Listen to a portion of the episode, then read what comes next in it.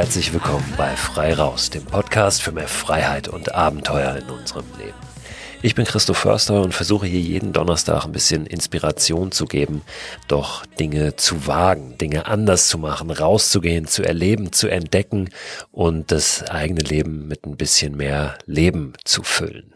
Heute habe ich dafür einen ganz tollen Sparringspartner und zwar Stefan Ort. Stefan ist vielleicht einigen von euch bekannt schon als Buchautor, denn er hat äh, Spiegel Bestseller geschrieben, ganz, ganz tolle Bücher zu dem Thema Couchsurfing wo es ja nicht nur um das Couchsurfen geht, sondern um das Reisen allgemein, um das Kennenlernen, das Eintauchen in fremde Kulturen. Stefan ist für seine Couchsurfing-Bücher nämlich nicht in die klassischen Urlaubsländer gereist, sondern unter anderem in den Iran, nach Saudi-Arabien und nach Russland. Heute erzählt er hier im Podcast aber von einer ganz besonderen Reise, die er im vergangenen Jahr unternommen hat, nämlich ja während des ganzen Corona-Wahnsinns. Er hat sich für diese Reise selbst ein paar Spielregeln auferlegt, aber da kann er gleich selbst was zu erzählen. Wir springen gleich rein in das Gespräch. Jetzt wäre gerade ein guter Moment für einen kleinen Werbeblock. Und äh, natürlich möchte ich euch darauf hinweisen, dass ihr auch meine Bücher kaufen könnt, dass ihr auf meine Lesungen und Vorträge kommen könnt, dass ihr die beste Hängewatte der Welt in meinem Webshop bekommt. Aber ehrlich gesagt soll es darum heute gar nicht groß gehen. Wenn ihr euch dafür interessiert, schaut gerne auf meiner Website vorbei, christoförster.com. Da findet ihr zu allen diesen Dingen Informationen. Da könnt ihr übrigens auch den Newsletter Newsletter bestellen, der diesen Podcast begleitet und immer Ende der Woche erscheint. Unter christoförster.com slash frei raus könnt ihr das tun. Genau, das nur ganz kurz dazu und jetzt wollen wir direkt Stefan Ort begrüßen, auf den ich mich total freue und ihr hoffentlich auch. Stefan, moin, herzlich willkommen. Hallo Christo, freue mich sehr, hier zu sein. Ja, schön, dass du da bist, schön, dass du hier drin bist, ja, in vier Wänden. Du warst nämlich die ganze Zeit draußen. Du warst unterwegs, warst ausgesperrt, hast dich selber ausgesperrt, freiwillig. Erklär mal deine verrückte Reiseidee, die du gehabt hast im vergangenen Jahr. Ja, die Idee war, wie kann ich in Corona-Zeiten möglichst Corona-sicher reisen? Und da man da auf Studien stößt, die sagen, äh, die meisten Ansteckungen passieren in Innenräumen, war dann doch eigentlich die logische Konsequenz zu sagen, ich bleib einfach fünf Wochen lang draußen, suche mir ein Land, was eine besonders hohe Inzidenz hat. Also das war Voraussetzung für die Reisezielauswahl, auch ein bisschen absurd vielleicht, aber gut, Katastrophentourist in der Pandemie. Und äh, dann bin ich fünf Wochen lang durch England zunächst äh, zu Fuß äh, gelaufen. Später habe ich noch andere äh, Verkehrsmittel gefunden. Und ja, die Regel war, keine Gebäude, keine Busse und Bahnen sind erlaubt, keine Innenräume, keine Wohnungen. Ich musste wirklich rund um die Uhr einfach äh, draußen sein, auch in Städten, in der Natur. Und äh, das war die Aufgabe. Und ich musste es bis Newcastle schaffen, weil ich von dort äh, ein Fährticket nach Hause gebucht hatte nach fünf Wochen dieser Reise diese Regeln, ne? Ich habe da neulich eine äh, eigene Folge auch drüber gemacht, warum ich das so gerne mache, mir so Regeln aufstellen für Reisen oder für Abenteuer. Äh, warum hast du dir die auferlegt, diese Regeln? Also ich weiß, warum ich's mache, aber ähm, das ist ja schon ja ein bisschen absurd, ne? Ein bisschen schräg, sich das nochmal extra schwer zu machen. Warum? Absolut. Wobei es ja in dem Fall wirklich die Idee war, was auszuprobieren, was äh, möglicherweise notwendig ist gerade oder was. Vielleicht also, war es sogar leichter und besser. Es am Ende. war vielleicht leichter, aber das Absurde ist doch, seit 10.000 Jahren suchen die Menschen irgendwie Unterkünfte, suchen Mauern als Schutz vor dem Wetter und auf einmal haben wir die völlig absurde Situation, dass draußen sein sicherer ist. Also in dieser Pandemiesituation zumindest. Und äh, dadurch äh, kam die Idee eben, das, das so zu machen. Und Regeln äh, sorgen natürlich für neue Perspektiven und das macht so interessant, dass man auf einmal neue Herausforderungen hat, mit denen man umgehen muss, äh, die wirklich auch den, äh, die Kreativität anregen. Man kommt in komische Situationen mit den Menschen, die nicht verstehen, was man da eigentlich macht und auf einmal passieren Geschichten, auf einmal äh, trifft man ganz andere Menschen, als man sonst treffen würde und äh, sieht wirklich äh, die Umwelt, die eigentlich total vertraut ist, aus einer neuen Perspektive. Und das ist auf jeden Fall ein Aspekt, der es für mich so interessant macht. Ja, das ist so ein bisschen das, wir werden nicht die großen Abenteuer machen und den Südpol nochmal neu entdecken, ja, wo die mhm. Bedingungen per se natürlich sehr, sehr schwierig sind ja, und sehr, ähm, ja, äh, sehr hart. Da müssen wir uns die halt selber ein bisschen härter machen. Ein Stück weit ist es ja dann auch Abenteuer spielen ne, und sich Absolut. Abenteuer kreieren. Absolut. Also mein Motto war nicht irgendwie zum Südpol oder in den Tod, sondern äh, nach Newcastle oder nach Hause. Also es sind schon kleinere, kleinere Brötchen, die man backen muss sozusagen. Aber das heißt ja nicht, dass es nicht interessant ist. Und ich finde ja auch, dass jeder Abenteuer für sich suchen muss, die für seinen Schwierigkeitsgrad passen. Ich finde es gar nicht wichtig, diese wahnsinnigen Superlative zu suchen als jüngster Mensch auf dem Everest und äh, barfuß durch Neuseeland und äh, also irgendwie diese ganz extremen Sachen oder auch sportliche Rekorde. Ich finde es ja viel interessanter, auch gerade für für die vielen Menschen da draußen, die einfach äh, Lust haben, ihre eigenen Grenzen auszutesten, einfach zu sehen, wie weit man selber gehen kann. Was sind die eigenen Grenzen? Es muss nicht immer das der absolute noch nie dagewesene Wahnsinn sein. Und da kommt man ja dann, da lernt man ja was über sich selber dann auch dabei. Da fängt es ja an, dass man sich entwickelt, dass man äh, neues Selbstvertrauen gewinnt, äh, Probleme lösen lernt äh, unterwegs. Und ja, für jeden gibt es passende Abenteuer, glaube ich. Und es muss nicht immer gleich der höchste Schwierigkeitsgrad sein. Wir sprechen gleich noch darüber, wo du so das erste Mal an deine Grenzen gestoßen bist. Natürlich auch, was du für dich gelernt hast. Mhm. Aber wo ist denn deine Reise so richtig gestartet? Du bist ja da, wie bist du rübergekommen nach England? Ich bin tatsächlich geflogen nach London Heathrow. Ich wollte eigentlich den Kontrast haben von dem Flughafen am Anfang, also dem ultimativen Innenraum, einem unangenehmen Innenraum und dann dieses Hinaustreten in die Freiheit von da sozusagen. Und das Absurde war, gleich am Anfang ging es schon los mit der Wahrnehmungsänderung, dass ich mich auf diesem Flughafen total wohlfühlte. Ich hasse Flughäfen. Auf einmal fand ich es dort super. Es gab Trinkwasser, es gab Automaten mit Schokoriegeln. Ähm, es war auch total ruhig. Es war ein Donnerstagmorgen um 10 und der größte Flughafen Europas war komplett leer, weil es halt mitten in der Pandemie war. Dach überm Kopf, draußen war schon so ein bisschen Nieselregen, es gab einen guten Cappuccino im Café Nero, ein bisschen zu teuer und so. Also ich wäre gerne ein bisschen geblieben noch, ein paar Wochen. genau, ich habe schon überlegt. Ist ja möglich wahrscheinlich. Hey, es gibt doch diese Leute, die wochenlang in Flughäfen bleiben, warum mache ich nicht einfach das?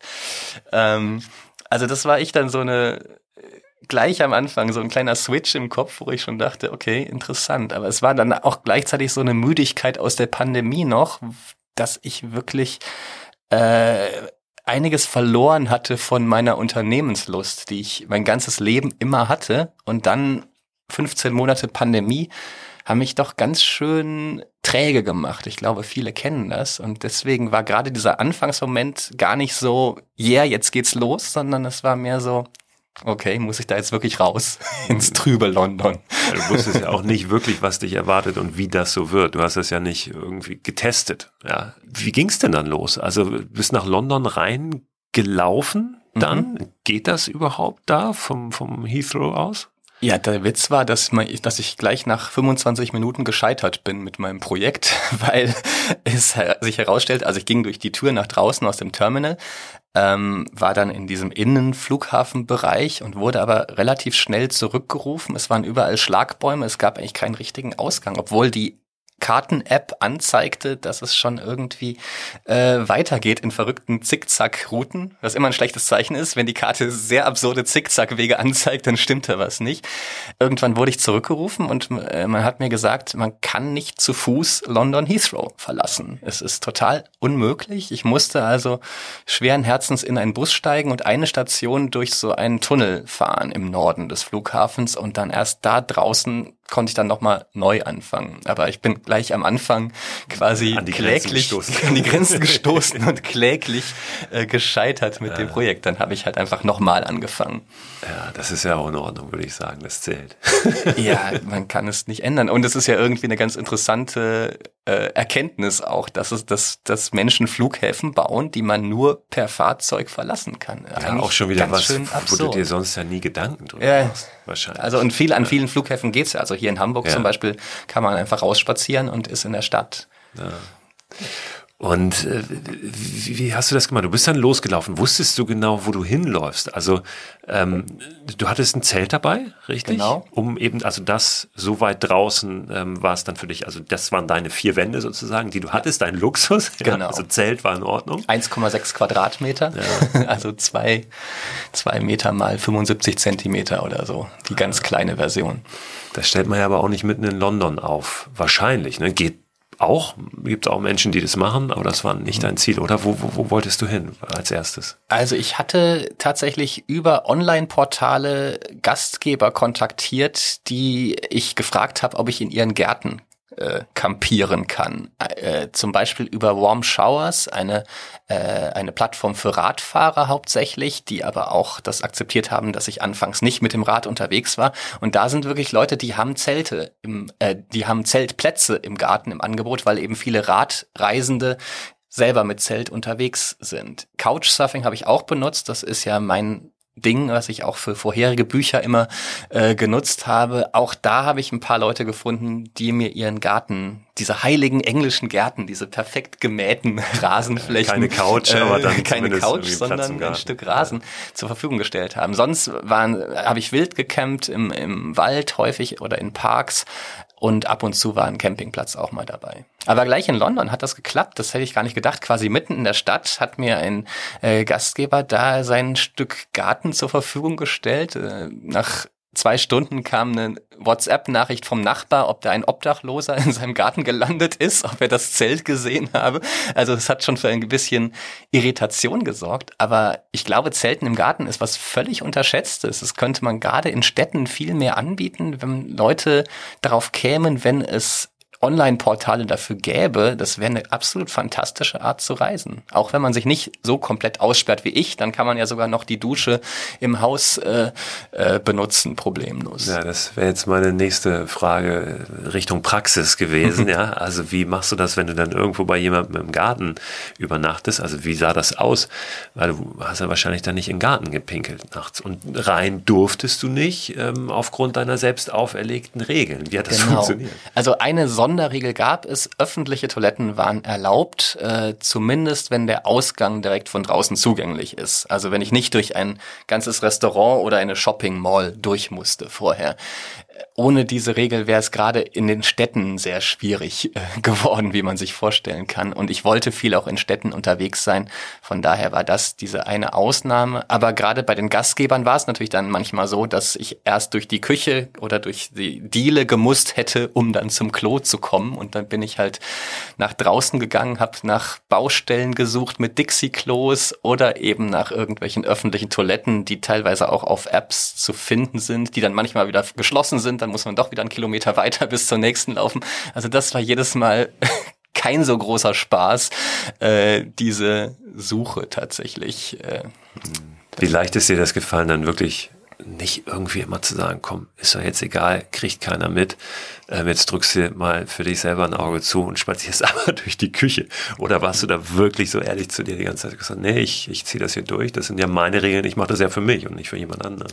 Das war ganz interessant. So in den ersten zwei Wochen hatte ich noch mehr so diese Versuchung äh, und gedacht, es wäre doch jetzt kein Problem oder so und äh, hab's aber dann durchgezogen und nach zwei Wochen hatte ich es dann so verinnerlicht, dass ich irgendwie dachte, so jetzt ist es auch blöd, wenn es schon mal so läuft. Äh, ähm, jetzt jetzt mache ich das einfach bis zum Ende so. Wobei es gab schon Versuchungsmomente, auch gerade die letzten Etappen, die waren ein bisschen dröge und jetzt landschaftlich nicht so interessant.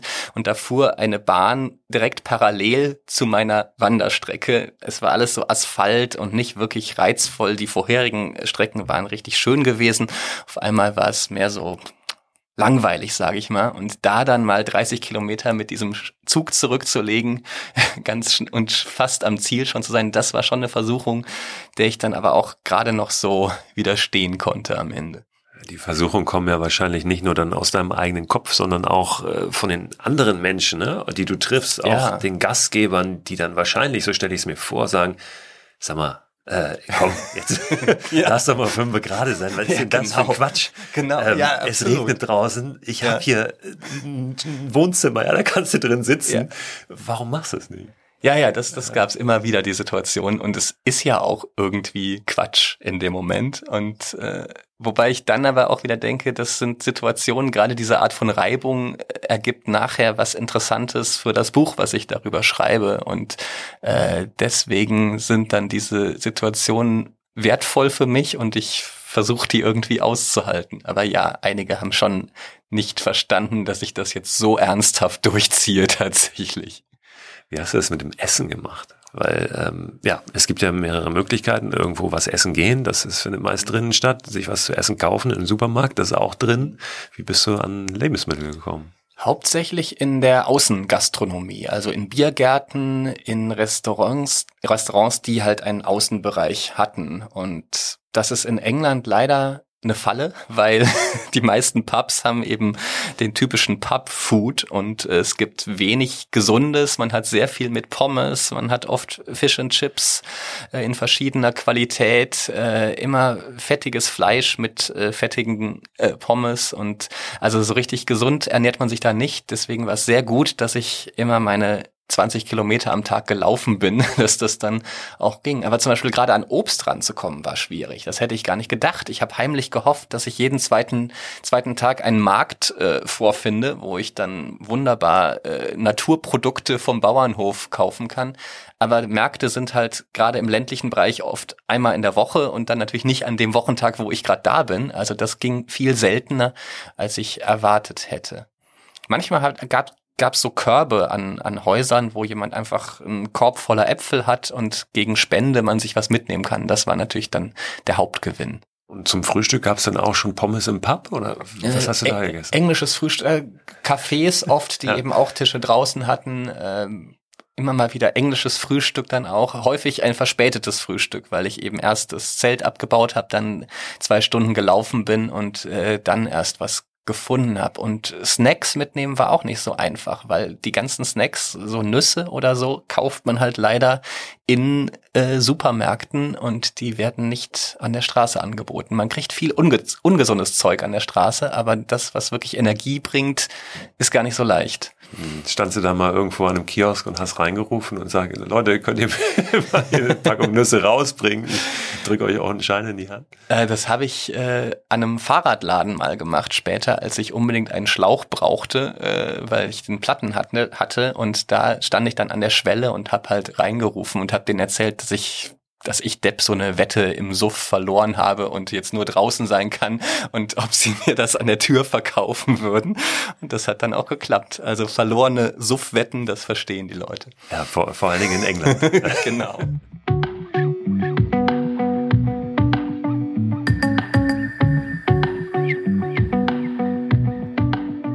Jetzt hast du gerade schon gesagt, du warst irgendwann mit dem Fahrrad ähm, unterwegs. Du bist zu Fuß gestartet, mhm. bist dann, ähm, wie, wie sahen so deine Etappen aus? Also hattest du dir was vorgenommen, eine gewisse Anzahl an Kilometern, die du jeden Tag absolvieren willst, oder hast dich einfach so ein bisschen treiben lassen, weil du wusstest, oh, ich habe eh genug Zeit? Und ähm, wann oder auch warum bist du dann irgendwann aufs Fahrrad umgestiegen? Ich hatte eine Route so ungefähr geplant. Also ich wollte nicht die direkteste Strecke nehmen, die dann einfach nur an relativ großen Straßen von London nach Newcastle führen würde. Das wäre nicht reizvoll. Ich wollte schon noch was Schönes sehen, also nach Oxford zum Beispiel, äh, nach äh, Manchester, äh, ein paar interessante Orte eben auf dem Weg mitnehmen und habe dementsprechend meine Route so in einer Art Bogen äh, geplant.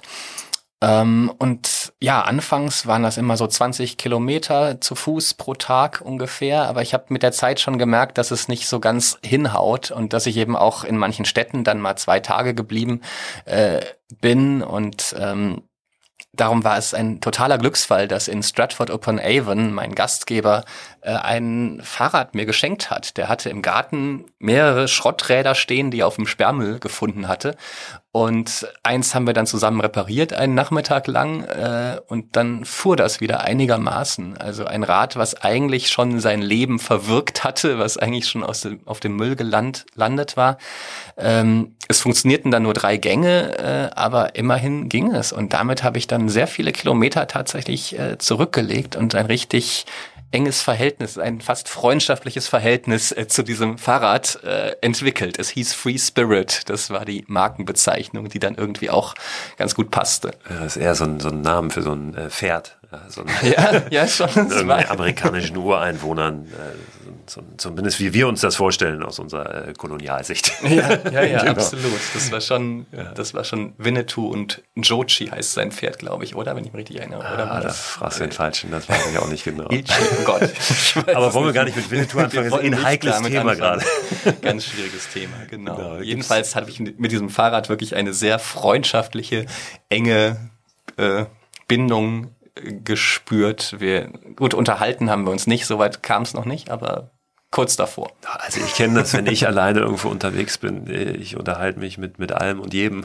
Vor allen Dingen auch mit mir selbst dann und das, sing vor mich hin. Das kennst du wahrscheinlich ja. auch, oder? Wie ist das? Ja, ja, absolut. Ja. Selbstgespräche. Das Coole ist, dass Selbstgespräche viel akzeptierter sind, seit äh, alle Leute telefonieren in der Öffentlichkeit mit irgendeinem Knopf im Ohr. Das also stimmt. man kann sogar in der Stadt inzwischen Selbstgespräche führen, ohne aufzufallen. Ja, am besten zwei Knöpfe ins Ohr, dann kannst du den ganzen genau. Tag reden. Ja, genau. Egal, ob da drin was zu hören ist. Gibt es das Rad noch? Also es gibt es wahrscheinlich schon noch, aber hast du es noch? Ist es noch in deinem Besitz, Free Le Spirit, oder musstest du es zurücklassen? Ich habe es zurückgelassen, weil am Ende nochmal ganz tolle Wanderetappen kamen auf dem Pennine Way, die ich dann noch machen wollte. Ähm, und die wären mit Fahrrad nicht gegangen. Und mir tat auch ein bisschen der Hintern schon weh von einigen Etappen mit diesem doch sehr alten Rad und mit Rucksack auf dem Rücken, was natürlich auch nicht so ideal ist als Radfahrer. Und äh, ich habe es dann ausgesetzt an der Straße, habe einen Zettel dran geschrieben, dass dieses Fahrrad mir ganz tolle Dienste erwiesen hat unterwegs. Ein ganz lieber Mensch hat es mir geschenkt und dass ich mich freuen würde, wenn der Finder damit auch äh, viele gute Momente hat und dass er sich melden sollte. Hat dann noch so meine mein Instagram-Adresse da hinterlassen, dass er sich vielleicht meldet. Und Tatsächlich hat sich 24 Stunden jemand gemeldet bei Instagram, hat geschrieben irgendwie Thanks for the bike, Bro. Ganz kurzer Satz, ein kleines Bild dazu, völlig unscharf. Irgendwie das Fahrrad sah aus wie, wie ein Fahrraddieb, der mein Rad da klaut. Ähm, und das war die einzige Nachricht, die da kam. Ich war so ein bisschen enttäuscht. Ich habe, also ich weiß Hast nicht. Hast du auch eine große Geschichte noch Ich habe gedacht, jetzt kommt weitergeschrieben wird. Ja. Free Spirit im Kindergarten. Jetzt kommt jeden Tag so ein Foto von jemand, der total glücklich ist. Free Spirit auf dem Bauernhof zwischen Hühnern. Äh, Free Spirit total zufrieden an einem Fluss äh, stehend. Ähm, aber es war natürlich Quatsch. Es kam eine kurze Dankesbotschaft Botschaft und das, äh, das war's dann. Immerhin. genau. Immerhin kam die. Du bist mit dem Fahrrad unterwegs gewesen, hast einen, einen Rucksack drauf gehabt. Ähm, das war ja jetzt nicht perfekt ausgerüstet, ähm, nicht das Optimale, wie man so outdoor dann unterwegs ist. Du hast aber auch deine Route jetzt nicht ähm, nach irgendeinem Wanderweg ausgerichtet oder nach mhm. irgendeiner spektakulären Landschaft wahrscheinlich, wie es ein Wanderer tun würde oder jemand, der eben ja sehr, sehr outdoor-affin ist und, und möglichst wilde Natur erlebt leben will, sondern so ein bisschen pragmatischer, oder? Also so hört sich das zumindest an für mich. Ja, einerseits das und ich wollte wirklich äh, erleben, wie sich das in Städten anfühlt, dieses Draußensein, weil natürlich es sehr viele äh, Geschichten äh, gibt von Menschen, die auf Wanderwegen wochenlang draußen sind und äh, sich von der Zivilisation verabschieden. Die Idee war, dass ich eigentlich in der Zivilisation auch drin bleibe, ganz viel, und da dann trotzdem dieses Outdoor-Erlebnis hat. Und da wird es eigentlich echt interessant, auch eine Stadt mal 24 Stunden lang zu erleben, äh, zu improvisieren mit dem, was da ist, eine Stadt anders äh, wahrzunehmen, äh, was da auch an Bewegung in der Öffentlichkeit stattfindet, welche, welche Orte sich gut anfühlen und welche nicht, wo man gerne draußen ist in der Stadt. Das sind ja alles eigentlich ganz wichtige Themen auch. Äh, und äh, ja, dann abends zurück ins Zelt. Also in Oxford zum Beispiel habe ich dann einen Park gefunden, etwa 20 Minuten außerhalb der Stadt, wo ich dann immer zurückgegangen bin und da dann mein Zelt wieder aufgebaut äh, habe. Und das war die eigentliche Herausforderung, eben auch äh, dort das zu machen. Am Ende in Newcastle hab ich, war ich total schmerzfrei inzwischen geworden und habe mitten in der Stadt in einem Park äh, mein Zelt aufgebaut und das ging dann auch. Man muss halt relativ spät das Zelt aufbauen und relativ früh aufbrechen wieder. Dann ist das auch mit dem Wildcampen, was ja eigentlich verboten ist, äh, nicht so ein großes Problem und man erregt nicht so viel Aufsehen damit. In der Stadt wahrscheinlich noch eher akzeptiert und geduldet als irgendwo draußen in der Natur, würde ich fast glauben, oder? Ist das, ist das möglicherweise so? Dass mhm. wenn du ähm, in, in der Natur, in der Landschaft ist es ja oft so, dann ist das hier Schutzgebiet, ja, dann mhm. heißt es, dann darf man jetzt hier nicht äh, in die Natur, weil man zerstört man die Natur. Mhm. Ähm, das ist nur ein Gedanke, den ich gerade habe, dass du mhm. vielleicht im Urban gar nicht so, ähm, ja, da, da an diesen Punkt kommst, wo die Leute denken, Mensch, jetzt zerstört hier die Natur, weil so, äh, so ein Park, mein Gott, da mhm. laufen eh jeden Tag äh, Tausende von Menschen durch. Ne? Ja, das ist auf jeden Fall ein Aspekt und das Interessante ist auch, dass die Leute Angst vor mir haben, wenn ich in der, in der Stadt mit einem Zelt unterwegs bin, weil es ein ungewohnter Anblick ist, weil sie denken, einen Bogen drumherum. Also von daher hatte ich diese ganz seltsame Erfahrung, dass Menschen vor mir, dem, dem harmlosesten Landstreicher der Welt, dass sie Angst hatten, wenn ich da, äh, wenn sie nachts dann mein Zelt äh, entdeckten. Und, und ja, in der Natur muss man natürlich wirklich aufpassen lassen. Also man geht natürlich nicht in Naturschutzgebiete und zeltet da. Man guckt, dass, äh, dass man wirklich gar keine Spuren hinterlässt an dem Zeltplatz. Das ist natürlich ganz wichtig. Aber natürlich findet man da auch wieder leichter Orte, wo man gar nicht äh, gesehen wird, wenn man eben auch darauf achtet, nicht auf Privatbesitz äh, zu landen. In England ist sehr viel eingezäunt, sehr viel Land ist in Privatbesitz. Also da musste ich manchmal schon noch ein paar Kilometer mehr machen, bis ich dann meinen Platz gefunden hatte. Dass die Leute Angst vor dir gehabt haben, woran hast du das gemerkt? Naja, dass sie, also einmal in Newcastle zum Beispiel, in diesem Park, da äh, kamen so drei sehr angetrunkene Männer um die Ecke und haben laut äh, sich drüber unterhalten, wie, wie toll betrunken sie gerade sind und ihre Heldengeschichten von diesem Trinkabend geteilt miteinander, wie viel sie schon Intos haben. Und äh, dann kam eine Stirnlampe einmal kurz, oder eine Taschenlampe hatte einer, einer in der Hand, ging einmal kurz auf mein Zelt, das ich gerade aufgebaut habe. Und dann waren die ganz still sind äh, zwei Minuten ohne was zu sagen weitergegangen und dann ging so langsam die, äh, die, das Gespräch wieder los. Also da merkte man das schon. Und natürlich hatte ich auch ein bisschen Angst in der Situation, weil drei betrunkene Männer, die da so rumlaufen äh, und ich allein mit meinem Zelt, da, also das beruht ja ein bisschen auf Gegenseitigkeit. Also ganz interessant, was man, da, was da so in, auf beiden Seiten in den Köpfen sich abspielt dann. Mhm, klar, ja, äh, auf jeden Fall. Also dieses äh die Sorge, die man hat, wenn man eben auch gerade da, wo Leute noch rumlaufen, übernachtet, die kann, glaube ich, jeder nachvollziehen. Ne? Aber dir ist mhm. nichts Blödes passiert? da draußen? Nee, tatsächlich äh, bis auf eine ganz fürchterliche Katzenattacke, was ich niemals erwartet hätte. Ich äh, war an einem Zeltplatz bei einer äh, Frau, die im Wohnwagen lebt, äh, direkt an so einer Mine, also schon ein ganz obskures, äh, sehr spezielles Gelände. So eine alte Bleimine war da im Fels und daneben ein Fluss und dann so ein ziemlich apokalyptisches Gelände eigentlich und da konnte ich dann zelten.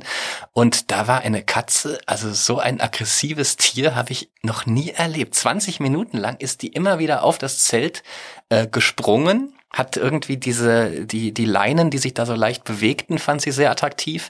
Und dann innen das, dieses äh, Mesh-Futter, das war super, um sich die Krallen daran zu schärfen, anscheinend. Also ganz, und ich, hab wie so, wie so ein Fußballtorwart mich da vorgestellt, versucht das irgendwie abzuwehren. Auf einmal war das Viech dann im Zelt drin und wollte nicht mehr raus. Also es war komplett absurd.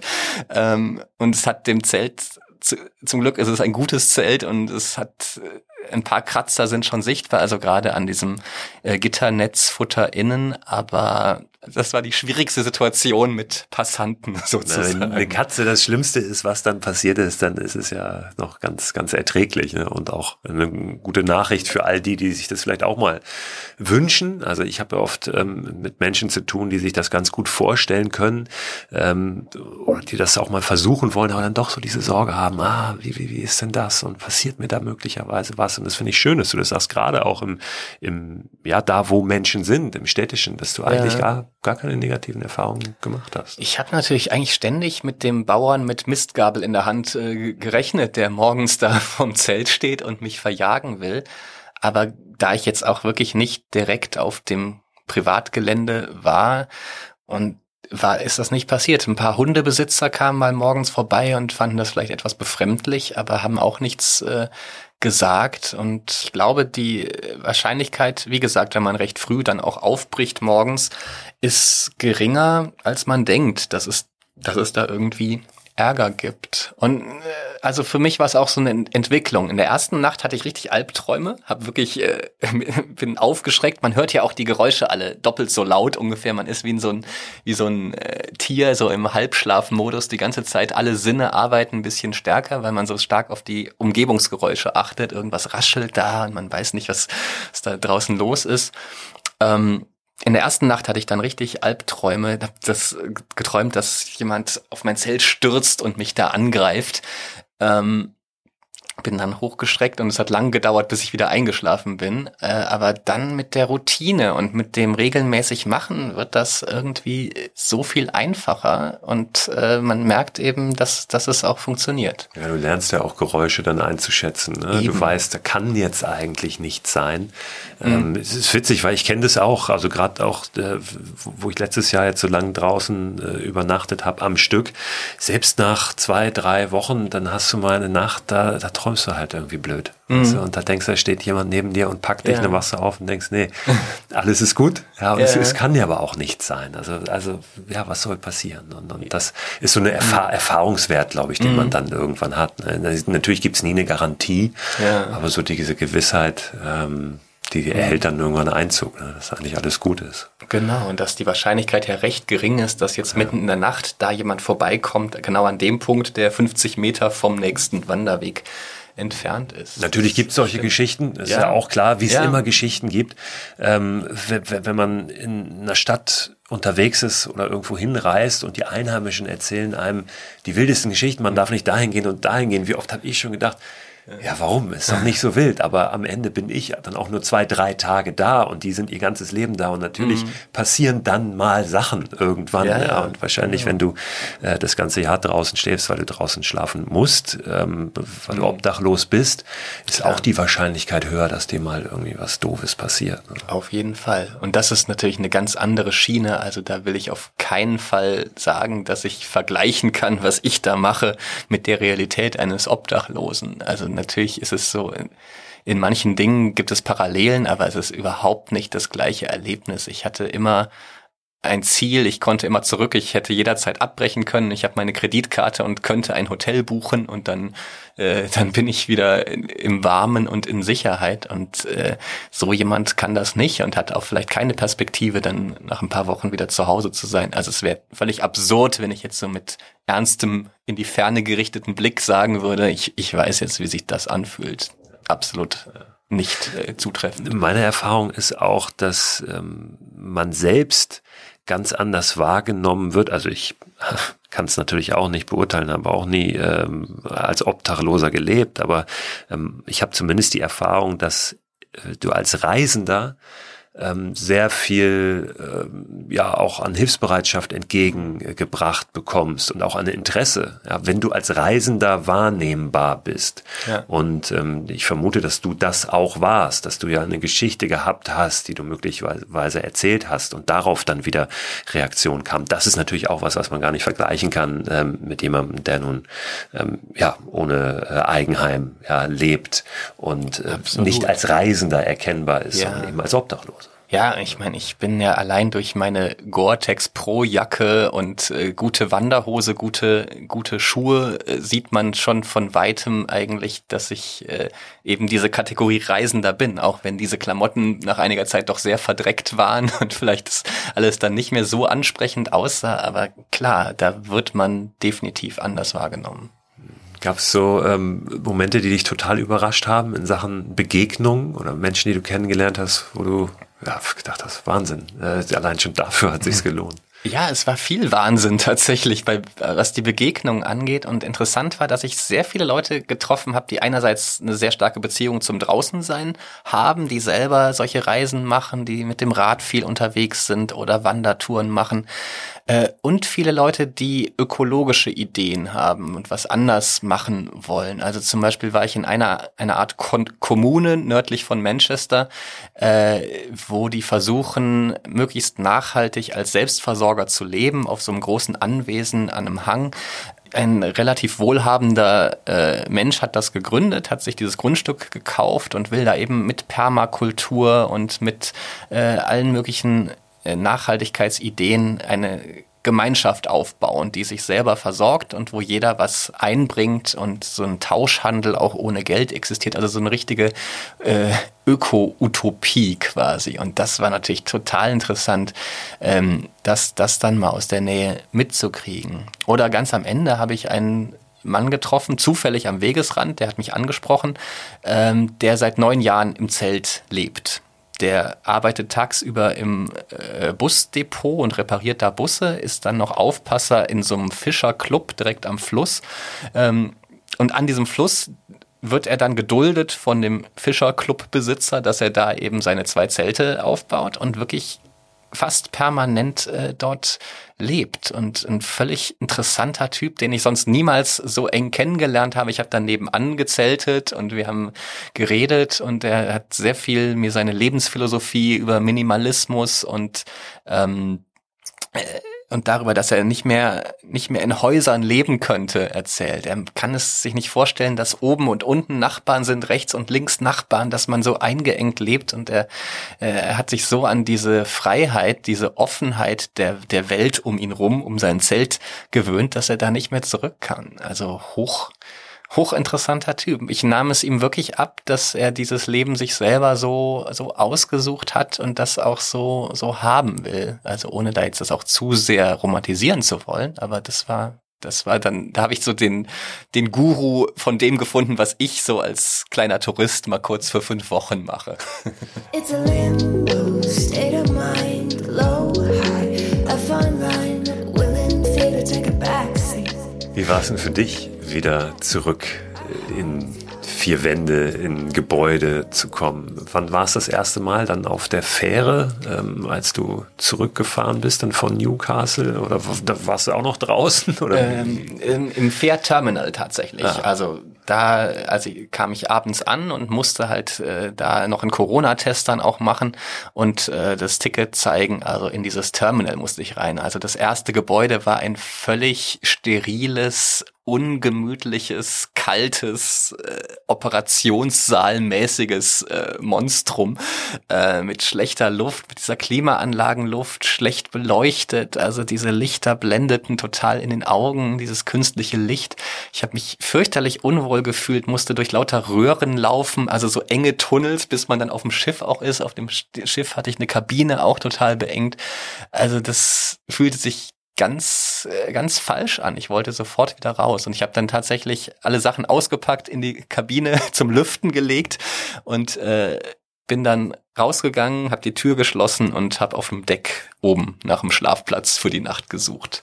Und auch einen gefunden? Auch einen gefunden. Das war kein Problem. Da war kein Mensch. Das Schiff war sowieso nur zu zehn Prozent äh, gebucht, glaube ich, weil es weiterhin mitten in der Pandemie war. Und da habe ich dann eine schöne Bank äh, oben gefunden an der frischen Luft. Mittlerweile bist du aber durchaus wieder drin und schläfst auch wieder drin. War das dann auch bei dir so, wie es so oft ist nach Reisen, wenn man zurückkommt? Du denkst dann, ja, jetzt ändere ich alles und dann geht's doch relativ schnell, dass man so wieder in dem, in dem Trott in Anführungszeichen drin ist oder in dem Alltag, ähm, aus dem man dann abgereist ist. Das schon. Also auf jeden Fall gewöhnt man sich natürlich nach zwei Tagen wieder sehr schnell an das Drinnenleben, an die Vorzüge der eigenen Wohnung und so. Das ist dann wieder in diesem Alltag drin. Aber andererseits, was ich eben schon mitgenommen habe, ist so diese Erkenntnis, dass ich wirklich in irgendein Land reisen kann. Ich pack einfach ein Zelt, Matratze und äh, Schlafsack ein und äh, kann dann wirklich ganz autark sein. Ich kann einfach vom Flughafen los und äh, bin nicht auf Hotels angewiesen, nicht auf äh, Wohnungen. Ich muss es ja nicht so extrem machen. Ich kann ja Supermärkte mir nächstes Mal wieder erlauben, aber äh, äh, und auch einen Kocher mitnehmen zum Beispiel. Das hatte ich diesmal auch nicht, weil eben die meisten Sachen, die man kocht, auch aus Supermärkten stammen. Ähm, aber dieses Wissen, dass ich so aufbrechen kann in irgendein Land und irgendwie komme ich dann zurecht, das wird mir, glaube ich, noch ganz viele sehr tolle Reisen ermöglichen. Und äh, das ist natürlich etwas, was ich mitgenommen habe, auch wenn ich jetzt wieder im Alltag natürlich auch lebe. Was gibt's noch? Weil du hast eingangs gesagt, ähm, dass natürlich auch für dich das ähm, ja diese Reise was war, was was dich persönlich verändert hat. Gibt's da was, was du schon greifen und beschreiben kannst? Weil mir fällt das manchmal ein bisschen schwer und ich denke so, ah, hier ist irgendwie gerade was passiert. Ich kann das aber noch gar nicht so richtig formulieren. Ja, es war relativ konkret dann in dem Fall doch, weil ich wirklich aus dieser Corona-Lethargie rauskam. Dieses wirklich ständige Zuhause sitzen, 14 Stunden am Bildschirm, äh, die Monate vorher. Jeder Tag war gleich ungefähr. Natürlich habe ich meine Spaziergänge gemacht, auch hier kleinere Touren mal in, den, in der Natur. Aber äh, dieses viele Zuhause eingesperrt sein, das hat mich, glaube ich, mehr fertig gemacht, als ich auch in der Zeit vielleicht zugegeben hätte oder gemerkt hätte. Man geht total müde, müde ins Bett abends, hat aber eigentlich nichts erlebt den ganzen Tag, weil man nur vor Bildschirmen irgendeinen Quatsch äh, äh, gemacht hat oder nicht irgendeinen Quatsch, auch gearbeitet, Zoom-Meetings, alles Mögliche, aber äh, äh, das daraus ausbrechen und auch wieder so eine Energie zu gewinnen oder wieder diese Lust auf äh, Improvisation und äh, unterwegs sein und was Verrücktes machen, das kam dann zurück. Ich fühlte mich so viel gesünder als in den 15 Monaten vorher, trotz des Essens, was ja nicht so überragend war meistens.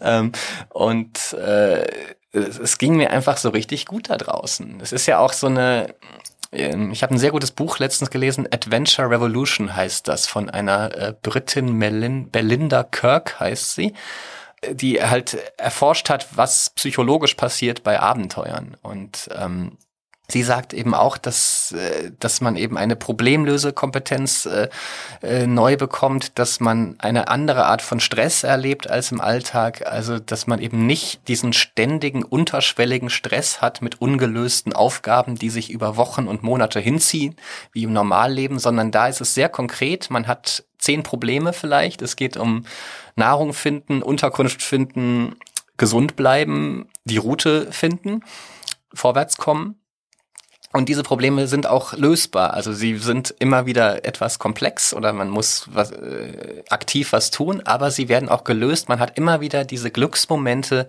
dass die nächste Challenge gerade gelöst wurde und dass das wahnsinnig gut ist für unser Gemüt.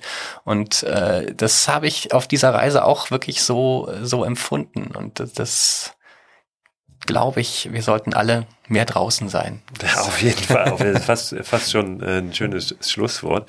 Manchmal ist es aber gar nicht so ähm, einfach auch äh, diesen Schritt dann zu machen, ne? zu sagen, jetzt mhm. mache ich es wirklich. Also ja. man hat so diese Ahnung, eigentlich wäre es ganz gut für mich, aber ich, ich muss jetzt gerade denken an so eine ähm, Geschichte, die, die man sich erzählt, wo gar nicht äh, sicher ist, ob das überhaupt tatsächlich so ist. Also wenn du ähm, führt jetzt erstmal gedanklich ein bisschen weg. Also wenn du, wenn du einen Frosch in, äh, in so einen Topf mit Wasser tust, mhm. ja, dann immer ein kleines bisschen die Temperatur erhöhst, also immer höher drehst, höher drehst, höher drehst, dann kriegt er das irgendwie gar nicht mit. Wenn du den aber in äh, ein kochendes Wasser wirfst, dann würde mhm. der sofort wieder rausspringen. Mhm. Ja, ähm, aber durch dieses leichte Temperatur erhöhen immer, dann ist es irgendwann so heiß, da hat er keine mhm. Chance mehr und äh, dann vergart er da drin ja, und er wird gekocht. So, es ist ein Bild letztlich dafür, dass wir auch so oft wenn immer noch die Schraube so ein bisschen mehr angezogen wird und es kommt immer noch ein bisschen Stress dazu und ein bisschen Lethargie,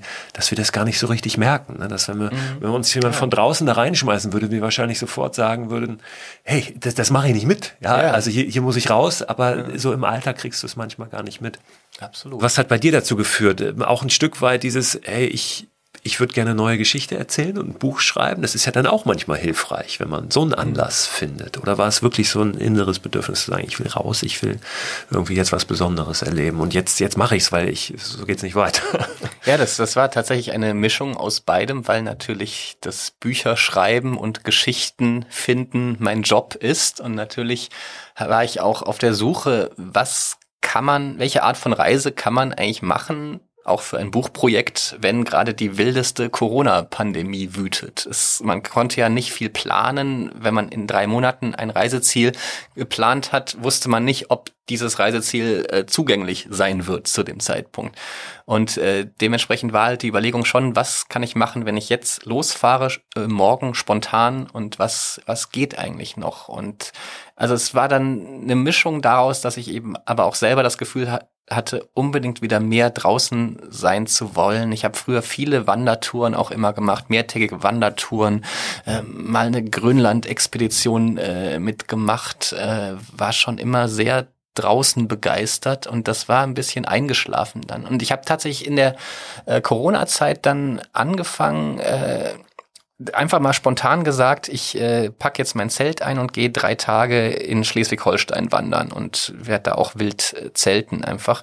Und das war so eine tolle Erfahrung und äh, so so wertvoll, ähm, dass das nochmal geholfen hat, das Ganze dann nochmal größer zu denken und dann dann eben diese England-Tour zu planen kann letztlich ja aber auch jeder und jede, die nicht Buchautor oder Autorin ist, mal sagen, äh, keine Ahnung, ich kündige im Freundeskreis an, ich mache äh, in drei Monaten mache ich einen großen Vortrag, zeige Fotos von der und der Tour. Ja? ja? Also sich solche Anlässe auch selber zu schaffen und zu kreieren, ja. äh, wenn man vielleicht selber das nicht hinbekommt, diesen, diesen Schritt zu, zu machen. Ne? Einfach so Fakten schaffen und sagen, da kommt was, Leute, und dann bin ich auch gefordert. Das ist eine gute Idee, ja. Ich bin auch selber sehr Deadline getrieben und werde aktiv, wenn es eine Deadline gibt. Und sonst ist es etwas schwieriger. Von daher ist sowas sicher eine sehr gute Idee. Kenne ich gut das mit der Deadline. Äh, ja. Wir haben jetzt die Deadline der heutigen Podcast-Folge erreicht. Und äh, jeder, jede, die mehr erfahren will über deine Reise, kann es natürlich tun, weil du eben ein Buch drüber geschrieben hast. Absolutely genau. ausgesperrt. Liegt hier vor uns in zweifacher Ausführung. in deiner äh, Ausführung stecken noch ein paar Post-its drin, weil du natürlich auch Lesungen machst, ja, immer wieder genau. erzählst von deinen Erfahrungen. Ähm, sowohl die Infos zu dem Buch als auch die Infos, wo man dich dann trefft treffen und hören kann, die packe ich nochmal in den Newsletter rein, weil es begleitet diesen Podcast Newsletter, der erscheint immer Ende der Woche und da gibt es so weiterführende Infos, Links zu den Themen, die dann im Podcast besprochen wurden und da packen wir das alles rein. Wunderbar. Ja. Stefan, ganz herzlichen Dank und äh, ja, dir jetzt einen tollen Spätsommer und Herbst. Vielen Dank dir, wünsche ich dir auch. Danke Stefan, danke an euch fürs Zuhören. Ihr habt es eben schon gehört, es wird natürlich einiges nochmal im Newsletter aufgegriffen werden. Da kommt der Link rein zum Buch von Stefan, zu seinen Lesungen. Und was ich da auch nochmal reinpacke, ist zum Beispiel das Zelt, mit dem Stefan unterwegs war, damit ihr euch das auch nochmal anschauen könnt. Also Newsletter abonnieren, wenn ihr es noch nicht gemacht habt, unter christophhörster.com slash frei raus. Kommt immer Ende der Woche, findet ihr ganz viel Ideen und Impulse drin. Und wenn ihr den irgendwann mal nicht mehr bekommen wollt, dann bestellt ihn halt einfach ab. Ich wünsche euch eine tolle Woche jetzt, ein tolles Wochenende und dann einen guten Start jetzt so langsam in den Frühherbst. Ich würde mich freuen, wenn wir uns nächsten Donnerstag wieder hören zur neuen Folge. Frei raus. Bis dahin.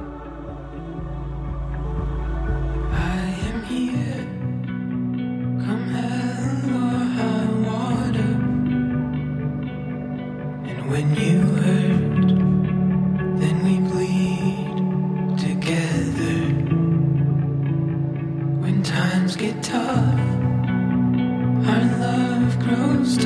still. How with you?